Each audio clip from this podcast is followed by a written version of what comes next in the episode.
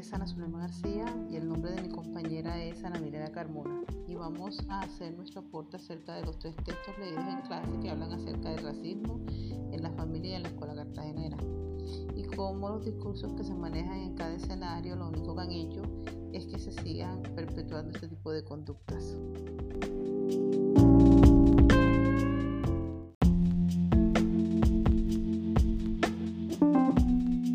Desde hace mucho tiempo en Cartagena existe el racismo y hasta el día de hoy vemos que prevalece gracias a muchas personas que no aceptan la multiculturalidad, que se niegan a la interculturalidad porque no conocen sobre esta.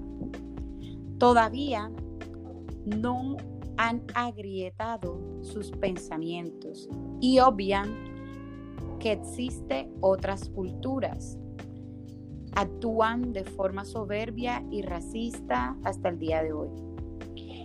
Lo anterior hace difícil que la construcción de la identidad racial se lleve a cabo, pero que a su vez puede ser una fortaleza en el sentido de que puede lucharse por la construcción de esta.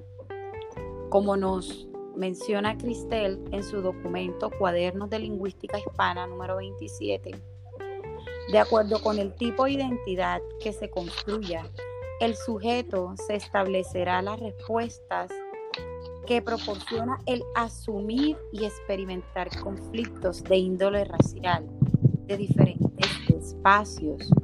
El sujeto debe experimentar esto para construir su identidad. Los espacios los puedo relacionar ¿cierto? A espacios escolares, ¿cierto?